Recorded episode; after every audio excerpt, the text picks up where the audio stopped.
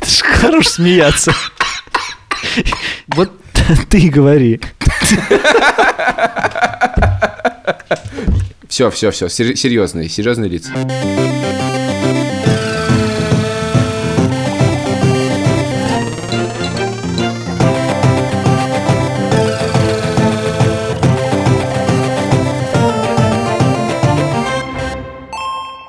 Привет! Это подкаст «Деньги пришли». Я его ведущий Саша Поливанов, но я тут не один. Да, я Илья Красильщик.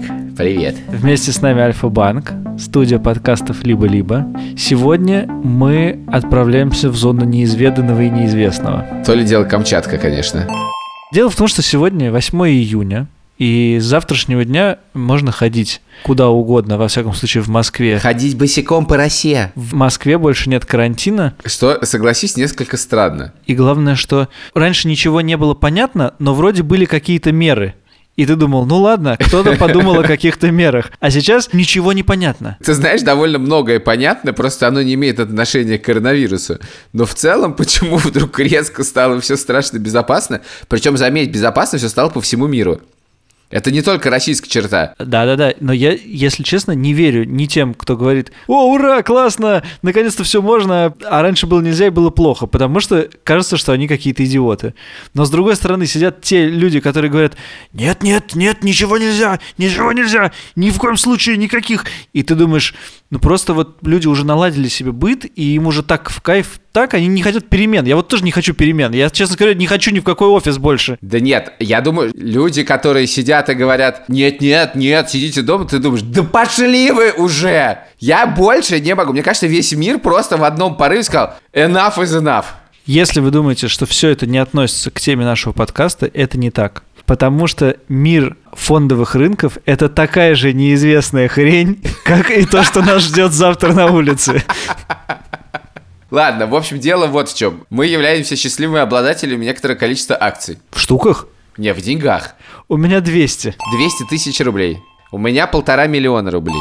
Мы начали инвестировать на фондовом рынке приблизительно год назад. Ты первые деньги инвестировал по совету нашего приятеля, коллеги и моего начальника Димы Навоши, который пришел в подкаст «Два по цене одного» и после выпуска просто сказал тебе это, это, это и это акции вкладывай. И ты вложил. По-моему, он сказал, вкладывайся в то, чем ты пользуешься, или примерно так. В том, в чем ты что-то понимаешь. Я решил, что я чего-то понимаю в технологических компаниях, ну, лучше, чем во всем остальном. Так. И купил акции технологической компании. Но, дружок, это не все, что я купил. Да, я жду истории про Боинг. Да, я купил акции компании Boeing, потому что я решил, что компания Boeing как раз только что она облажалась, так аккуратно назовем две авиакатастрофы, с Boeing 737 MAX, и у нее очень сильно упали акции, но я думаю, ну что ж, хуже-то быть не может. И купил акции компании Boeing. После чего с ней случилось очень много всего плохого. Во-первых, она ничего не смогла сделать со своими Boeing 737 MAX, сменила собственное начальство, а потом еще случился коронавирус, и теперь не, уже не важно, проблема у тебя с Boeing 737 MAX или нет, просто ни один Boeing примерно в мире не летает. Поэтому мои акции Boeing чувствуют себя не очень хорошо, в отличие от всех технологических акций, которые я купил. Много ли ты раз менял свой портфель или как-то вообще думал о том, что эх, продам-ка я Netflix и куплю-ка я Google? Да, я менял свой портфель один раз. Спустя месяц после того, как Навожа сказал купить что-то, и я это купил, случилась торговая война США с Китаем, и акции полетели вниз. И мне стало так стрёмно, что я все продал. Это так. была очень большая ошибка. Потому что, естественно, они потом поднялись обратно и стали стоить дороже. И потом я купил примерно все то же самое, но уже по худшим деньгам. Я хотел тебя попросить взять твое приложение, в котором ты покупаешь и продаешь акции. Беру. Возьми третью акцию с конца. И расскажи мне про нее. И что с ней происходит. Но ты должен угадать, что это за акция. Боинг. Нет. Но, но тоже все не очень хорошо. Это очень большая компания. Так. Фильмы которой мы очень много смотрим. 20 век Fox? Она еще скупила все примерно кинокомпании, которые мы, в принципе, знаем в мире. Так. Ну, я не знаю, как сказать. А еще очень большие уши. Что, Дисней? Да. Да, у Диснея все плохо. Минус 13,5%. Это от того момента, как ты покупал их? Как я их покупал. Да. И я на ней теряю 58,5 долларов.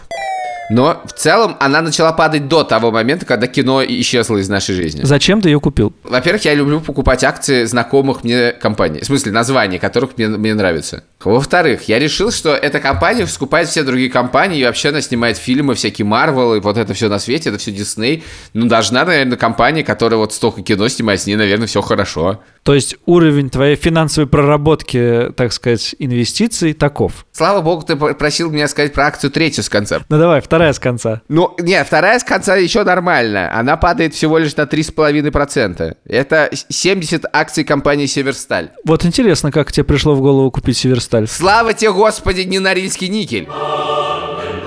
Как мне пришло в голову? Мой один знакомый, он дизайнер, что сразу говорит о том, что, возможно, это был не лучший совет. Он сказал, что очень здорово покупать российские акции. Это еще было в январе, когда все очень сильно росло, потому что они платят большие дивиденды. Угу. И я купил акции Северстали, рассчитывая получить где-то 10% этой суммы дивидендами. И получил? Нет. А, они летом платят дивиденды, да ведь? Но я, честно говоря, что по такой жизни они еще могут отказаться платить дивиденды, в принципе. Но лучшая все-таки покупка после Боинга, который по-прежнему в моем шит-параде на первом месте совершенно точно. Минус сколько? Но сейчас уже всего лишь минус 37,5, но было минус 62. А самая, конечно, лучшая моя покупка после этого это акции компании Татнефть. Куплены по совершенно тому же принципу, что и акции компании Северсталь. Но тут меня дивиденды уже не спасут. Потому что они минус 27% летят. Ну, в общем, действительно, нефть не то чтобы самый, как известно, востребованный товар на рынке сейчас. Я очень хочу, чтобы ты задал тот же вопрос какой-нибудь мне. Мне прям не терпится поиграть. Конечно. Давай, пятая акция с конца. Я должен тебя спросить, на каком счете, потому что у меня есть обычный счет, а потом я догадался сделать индивидуальный инвестиционный счет. Если вы не знаете, что такое индивидуальный инвестиционный счет или сокращенно ИИС, то я вам сейчас объясню государство стимулирует вас вкладываться надолго в рынок акций и облигаций. Вы открываете там счет и можете класть на него деньги. Это просто как обычный счет. Вот вы кинули до деньги, дальше можете с этого счета покупать акции и продавать акции. В чем отличие этого счета? Первое отличие заключается в том, что вы можете получить налоговый вычет в размере 13% с денег, которые вы кладете на этот счет. Максимальная сумма налогового вычета составляет 50 тысяч рублей. То есть, соответственно, выгода заканчивается на 400 тысячах рублей примерно. То есть, соответственно, вы сможете получить этот вычет, если ваш подоходный налог, уплаченный за предыдущий год, был больше 50 тысяч рублей. Да? То есть, это вычитание вашего налога. Это положительная вещь. Но у этого есть обратная сторона. Это работает только в том случае, если эти деньги пролежат на этом счету три года. Если они не пролежат там три года, то налог вы должны будете вернуть. При этом каждый год вы можете класть туда по 400 тысяч рублей и каждый год получать вычет в 50 тысяч рублей. И это как бы дополнительный доход. Я вам рассказал про индивидуальный инвестиционный счет. У меня вот, например, на двух разных счетах акции Coca-Cola. На одном они принесли мне минус 16%, а на другом Плюс 6%. Я тебе так скажу, смотри с того счета, с которого хочешь. Самую классную пятую акцию с конца. Пятую акцию с конца. Coca-Cola. Это правда Coca-Cola, да? Нет, нет. Компания, которую я ожидал принесет мне много дохода в связи с тем, что акции определенного профиля растут в цене, и растут в том числе во время пандемии. Но я не угадал, и эта большая компания почему-то топчется на месте. Ну, ты очень мало дал мне информации. Она ассоциируется со словом «инсайт». Что у тебя в компьютере? А, это акция компании IBM? Intel. Intel Insight. Int, а, Intel Insight, точно. Ничего не получилось, да? Да, минус 3%. Я получил уже какие-то дивиденды, но это не так страшно. При этом за последние полгода они выросли на 11%, то есть они резко падали и сейчас вот восстанавливаются. Я надеюсь, что до, до восстановятся. Хорошо, скажи мне, пожалуйста, какая акция у тебя чувствует себя хуже всего? У меня много претендентов. Каждый вечер я сверяюсь, у кого дела хуже. У Гэпа или у TripAdvisor. Господи, зачем ты купил это говно? Зачем? Я не понимаю. Даже одежду Гэп ты уже можешь не покупать, в принципе. Позволить себе что-то другое. Ты их акции покупаешь. Кроме того, а с акциями Гэп я поступал как разумный инвестор. А именно, когда они падали на 20% и больше, я покупал еще. Ну как ситуация-то, расскажи, сколько процентов? Итак, TripAdvisor минус 42, Гэп минус 40.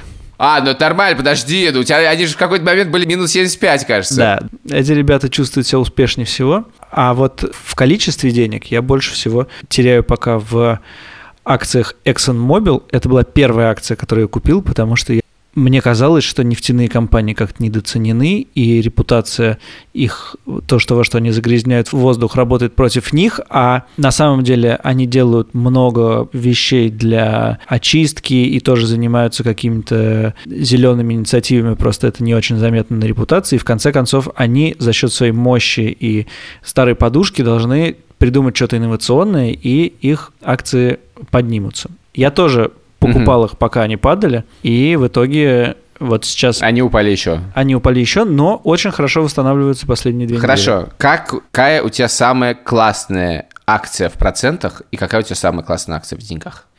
С этим есть еще одна ошибка, которую совершают все люди типа меня, которые, с одной стороны, уважают науку и преклоняются перед знанием, а с другой стороны, очень трусят. Я решил, что поскольку все мои инвестиции – это некоторые случайные элементы, я, в принципе, в это не сильно вкладываюсь, и все это удача, то как только акции достигают плюс 10%, я их продаю, потому что, скорее всего, они упадут. Поэтому у меня сейчас в портфеле, прости господи, остались только красненькие акции, которые падают, потому что все, кто сильно растет, я продаю.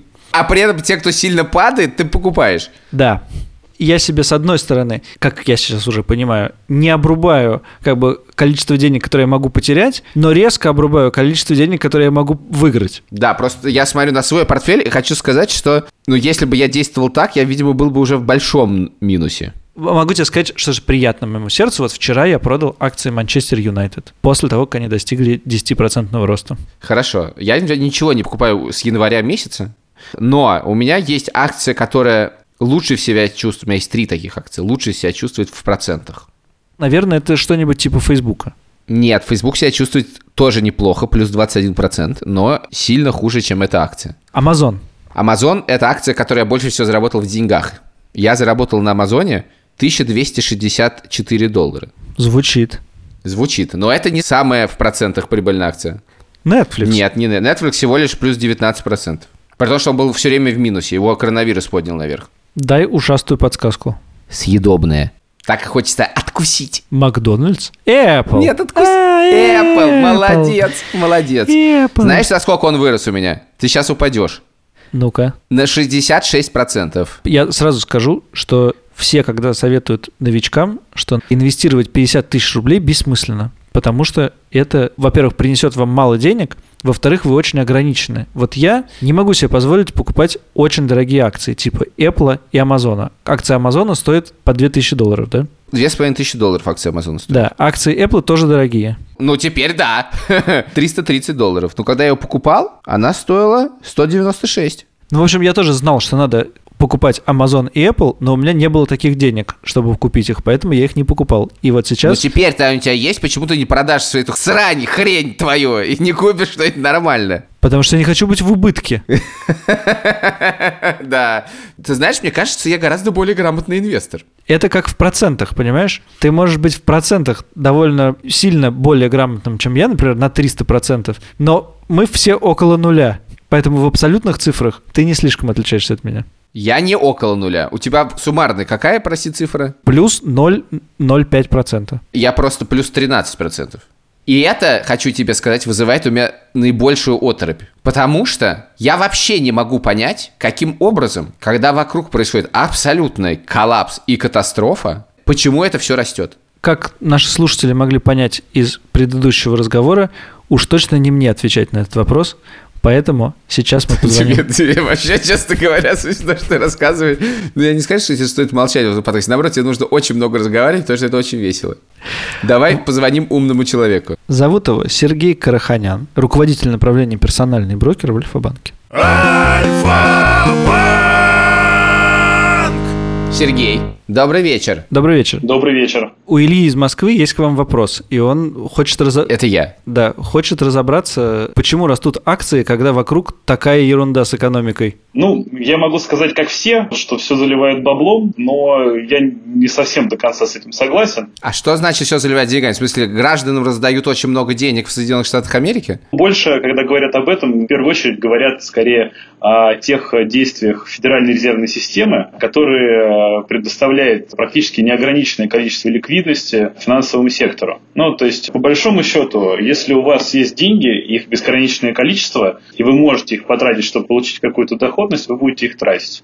То есть вы будете покупать акции, будете покупать облигации, будете покупать товары, будете, в общем, гнать цены на все вверх потому что вы просто в какой-то момент времени не можете быть не проинвестированы. И если есть соблазн взять за ноль и получить за это хотя бы полпроцента, вы будете это делать. А я правильно понимаю, что это еще работает в другую сторону, что поскольку Федеральная резервная система готова раздавать деньги крупным компаниям, то у инвесторов есть уверенность, что эти компании не обанкротятся. И таким образом это еще и безопасно довольно. Да, это сейчас уточню. То есть нет такого, что Федеральная резервная система – это банк, это центральный банк. Он не раздает деньги напрямую компаниям. Он просто делает ликвидность дешевой для компаний. Простой пример. Значит, есть в России компания АФК-система. Она занимает деньги под 8%, и, в принципе, АФК, ну, система сейчас просто она называется, достаточно высокой надежности заемщик. Почему 8%? Есть некая учетная ставка российская, она составляет там сейчас там около 5%, да, и есть некая премия за риск, которая добавляется сюда. Собственно, стоимость заимствований для компании такая. Дальше. В Штатах стоимость заимствований ноль, которая дается Центральный банк накачивая рынок ликвидности, вот эту вот разницу между ставкой учетной и ставкой, по которой компания может в зависимости от своей степени риска дозанять, она ее уменьшает. И такие компании, которые кажутся, что достаточно близки к состоянию банкротства, по ним доходность может быть той же 8-10%. Понятное дело, что мы говорим про разные валюты, да, мы это не сравниваем. Я просто хотел подчеркнуть тот факт, что чем ниже ставка, тем дешевле стоимость заимствования для компаний, а вливание ликвидности дает э, компаниям возможность возможность еще вот эту вот премию за риск, которую они платят, еще и сузить. Поэтому это просто мера, которая поддерживает американские компании. Ну хорошо, но ведь все же очень плохо. Ну, смотрите, есть понятный всем пример. Вы хотите купить э, компанию. Вы знаете, что за этот год компания заработает 50 долларов. В следующем году компания заработает 1000 долларов, и потом еще 1000 долларов, и потом еще 1000 долларов. И на протяжении 5 лет она принесет вам 4050 долларов. Для вас не важно, что сейчас кризис. То есть все просядет, в моменте доходы просядут, но если это не повлияет структурно на изменение спроса вообще глобально на услуги компании, на ее позиции на рынке и на все прочее, это не приведет вас к тому, что вы должны переоценить эту компанию сильно дешевле. То есть в чем разница? 2008 год компании падали и долго достаточно восстанавливали. Почему? Там был кризис недоверия к денежной системе. Люди боялись, что все развалится и ничего не будет. И что 2009, 2010, 2011, 2012 год они не могли посчитать прибыль компании, потому что они не понимали, как будет выглядеть мир как будет выглядеть финансовая система. Здесь сейчас такого нет. Не коронавирус проблема да, для экономики. Проблема для экономики – это карантин. Карантин – вещь руками введенная, и со стороны, допустим, Соединенных Штатов Америки еще и, скажем так, залитая деньгами в том смысле, что людям дали денег, она не, не, не приведет к изменению там, логистических связей да, глобально, да, вот, ну, через какое-то время после выхода из карантина, а не к логистическим связям, не по, по привычкам потребителей, глобальных изменений. Да, там, опять же, есть какие-то определенные изменения, которые сделают деятельность каких-то определенных компаний интереснее, каких-то менее. Но, тем не менее, глобально ничего не поменяется. Но ведь, когда все начиналось, все же страшно падало. Здесь тоже очень важный момент. Рынок прогнозирует наперед. То есть, когда ты понимаешь, что все остановится, ты не знаешь, справится с этим система или не справится с этим система. То есть это могло привести к развалу финансовой системы и в этот раз, да, просто в этот раз успели очень много денег, э, там, ну, поставить плиту из денег и не пустить это все по, по сценарию 2008 года. Быстро поставили плиту денег. Раз удержали. Второе. Люди, когда не понимают, что такое этот вирус и как долго он будет с нами жить, как на самом деле много жизней этот вирус будет уносить, какие последствия все этого. То есть, когда эта вещь находится, ну, это, это в неизвестность какая-то, неопределенность, это создает э, желание продавать. Да, любая неопределенность – это желание продавать, поэтому падение. Это два. И, соответственно, три – это то, что не было понимания, по какой модели экономика будет выходить из коронавируса. Вот пример простой. Прошло несколько месяцев после снятия карантина в Китае. Вот индекс промышленного производства Китая устойчиво растет. Индекс, опережающий индикатор PMI, да, который говорит о ну, Purchase Management Index, говорит о том, что активность в сфере производства и в сфере услуг резко выросла и она сейчас находится на показателях там, 2011 года, то есть там рост. Это так называемый V-shape recovery, резкий буковкой V восстановление экономики после коронавируса. Когда ты берешь у тебя была одна модель, ты не знаешь, как будет восстанавливаться экономика. И сейчас ты видишь примеры других стран и знаешь, как она будет восстанавливаться, ты заложил это в модель, посчитал денежный будущий поток и просто вот получаешь рост цен. То есть можно продолжать покупать? Вопрос, покупать или не покупать, он зависит от вашего инвестиционного горизонта. То есть, если ты смотришь на то, чтобы там, купить и за ближайшую неделю заработать, я бы, наверное, сказал, что нет. Если вопрос э, там, на 10 лет вперед, стоит ли сейчас покупать рынок, ну да, почему Ну на 2, нет? не, ну не надо 10. 10, 10 это все сейчас на 2, на год, 2. Ну а что, ты собираешься жить несколько лет? Прости, можно же донаты? Ну, я хотел, я боюсь на 10 Ну нет, ну все-таки, все-таки. Ну. Здесь э, парадигма России, парадигма Штатов, она немножко другая. Когда ты покупаешь в Штатах, ты можешь себе позволить купить и на 10 лет. Потому что так чуть-чуть постабильнее ситуация выглядит, чем в России. Кажется, понятно, да. Сергей, у меня просьба. За то, что Саша является счастливым обладателем акций компании Gap, а также счастливым обладателем акций компании TripAdvisor. Я сделал это приблизительно год назад. Сейчас они стоят приблизительно вдвое дешевле, чем я их покупал. И я не решаюсь их никак продать, потому что мне кажется, ну, все-таки потерять половину – это как-то неправильно. И я сижу, жду, пока они подрастут. Вот они за последние две недели немножко выросли. Уже не минус 60%, а минус 50% от моих. Я думаю, ну, сейчас еще подрастут, и я, может, и в плюсе окажусь. Или это вообще провальная тактика. Не продать их и не купить ли Amazon просто, который как бы более-менее гарантированно такая голубая фишка? Опять же, два подхода к инвестированию, на самом деле, глобальных. В одном подходе ты считаешь, что ты самый умный, ты стараешься покупать дешевле, продавать дороже и делать это в какие-то периоды времени, ловить эти от, от, отрезки, отрывки, отрезки роста. Да? Вторая стратегия – это когда ты не считаешь, что ты там, умнее рынка, да, и когда ты просто покупаешь активы, вкладываешься в качественные, хорошие активы, это, с которым ты видишь будущее. Типа Амазона, типа, там, я не знаю, Netflix в это вкладывают. И на самом деле, если взять ближайшие 10 лет, то Amazon будет скорее всего, с очень высокой долей вероятности, гораздо лучше гэпа. Но, если говорить тактически, а это тоже очень важно, ну, нужно понимать, что это депрессивные сектора, да, сектор ритейла, сектор э, производителей одежды. Это все ребята, на которых эта история с коронавирусом повлияла больше всех. Здесь, на самом деле, ключевой ответ на вопрос, который нужно э, дать, это обанкротится компания или не обанкротится. Вот. Кажется, что те две компании, о которых идет речь, у них все должно быть более или менее нормально. Не думаю, думаю, что у них будут какие-то серьезные проблемы. И дальше, если мы верим в, к возврату к обычному образу жизни людей, а сейчас речь, наверное, все же идет в большей степени об этом, я думаю, что здесь котировка, конечно, могут восстановиться. Я, конечно, могу по графикам посмотреть, э, чем, чем это сулит. То есть вот, вот как раз последний отскок, да, резкий по рынкам, это именно рынок закладывает, что, ребята, все будет в порядке, все вернется. Ну да, нет, вполне себе. Я вот как раз просто смотрю на график, график выглядит неплохо. График чего?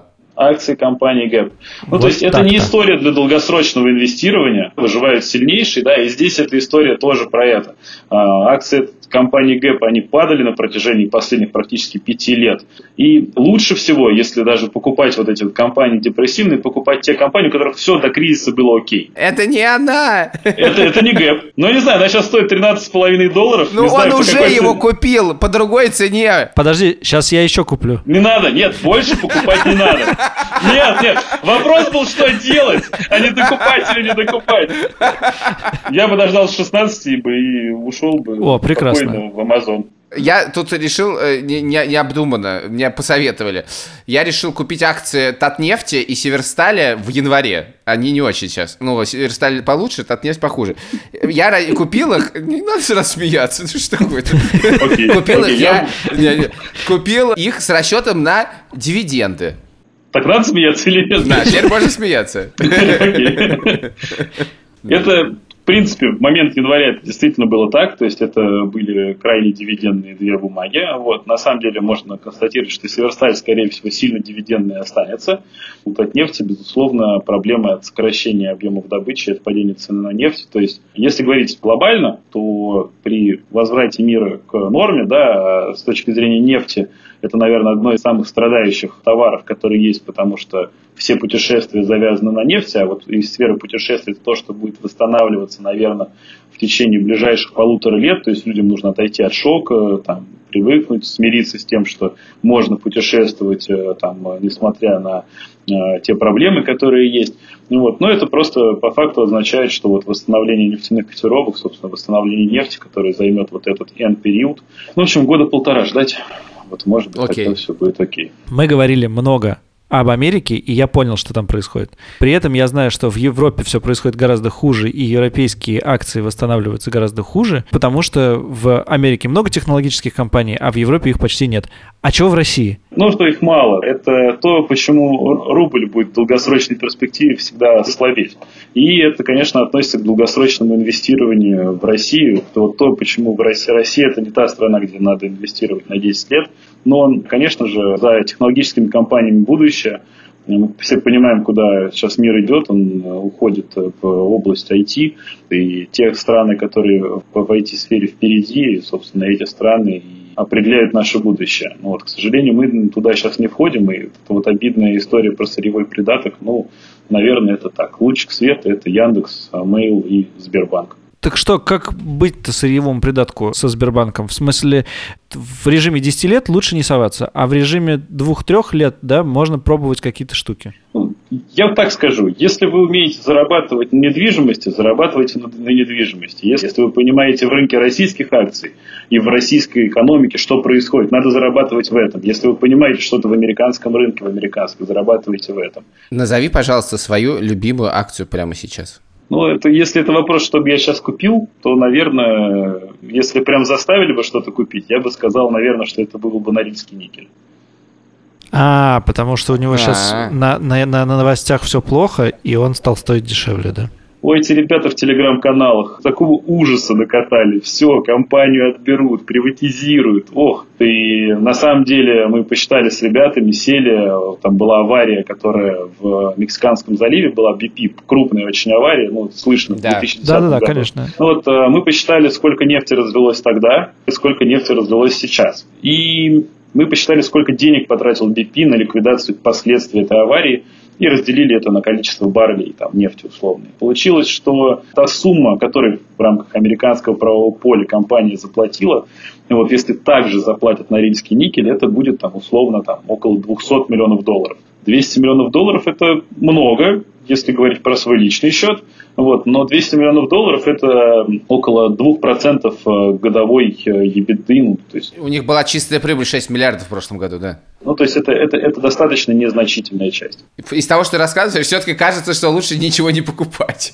Да нет, нет, ну просто мой профиль работы, он такой, более активная такая позиционная работа, поэтому для меня тяжело покупать, когда рынок на каком-то локальном находится экстремами. Мне будет гораздо более комфортно покупать после какой-то коррекции просадки рынка. Я жду, что там июль, наверное, месяц где-то, июль, август, они будут для нас такие немножко коррекционные по рынку. Ну, то есть вот эта история о том, что как же высоко мы забрались, ее можно оправдать, да, но, но как бы какая-то коррекция, выпускание пары нужно, кто-то должен зафиксировать хотя бы прибыль, да, и какая-то там коррекция по рынку пройти. После коррекции рынка, и там, ну, условно, наверное, я буду опять готов покупать, ну, в зависимости от того, что будет, конечно, вокруг происходить. Но вот когда всем было очень-очень страшно в марте, да, тогда это было время покупать. Когда все на эйфории, а, рынок обновляет максимумы, ого-ого, все закончилось, э, э, все последствия коронавируса уже в ценах, и э, карантины заканчиваются, и вот самое время покупать, на самом деле это самое время продавать. Но такие большие панические тренды в покупке и в продаже нужно всегда стараться стоять против них. Я занервничал. Почему ты занервничал? Потому что надо продавать. А мне не знаю, мне... у Сергея такой спокойный был голос, что я, наоборот, перестал нервничать. Я от тебя больше нервничаю. Это всегда от меня больше нервничаешь, потому что я сам нерв. Я очень переживал в марте, потому что сейчас это у меня акции плюс 170 тысяч рублей. А тогда они были минус 200 тысяч рублей. Я думаю, какой ад? И с одной стороны, думаю, это надо продать немедленно и забыть, как страшный сон. Другие люди говорили, как раз это тот момент, когда надо все покупать. Все надо покупать. Я думаю, что делать? И я поступил максимально верно. Я не сделал ничего. Я ни, не купил, не продал. И сейчас все нормально. Но теперь я опять начинаю нервничать. А скажи мне, сколько раз в неделю ты смотришь приложение с этими изменяющимися циферками? Когда они растут, я смотрю примерно каждый день, просто чтобы для поднятия настроения. Когда они падают, я не смотрю. Да, у меня произошло то же самое. Я не смотрел несколько недель. Я просто всегда люблю графики, которые растут, и не люблю, которые падают. В моей работе примерно, примерно точно так же устроен, честно говоря. Это на самом деле неправильно, если вдуматься. Почему? Потому что если он падает, это значит, что нужно что-то предпринимать, а не прятаться от графика. Может быть, нет. Ты ничего не можешь изменить, только будешь нервничать, и он будет падать еще сильнее. Если бы мы с тобой были акциями, кого бы ты купил? Тебя. Почему? Я хотел бы заработать на падении. С велосипеда, видимо. Ладно, я бы купил тебя. Ты технологическая акция нашего подкаста. Ровно в этот момент поверх тебя пришел пуш от Яндекса скидкой 10% на что-то там. Ты голубая фишка, Илья. Это был подкаст «Деньги пришли». Слушайте нас во всех приложениях, которых можете. Ставьте нам оценки, пишите комментарии на этих платформах, если это возможно. Я посмотрел, у нас по-прежнему меньше комментариев, чем у подкаста «Два по цене одного» в Apple. Это срочно нужно исправлять. С вами были мы, Поливанов, Красильщик, Альфа-банк, студия подкаста «Либо-либо», Фатахов и Боровков. Пока. Когда студия подкастов либо-либо выйдет на биржу, я куплю ее акции. Мгм. Как раз гэп к тому времени, так сказать, принесет мне дивиденды, и у меня останутся деньги на либо выйдет, либо не выйдет. Либо куплю, либо не куплю.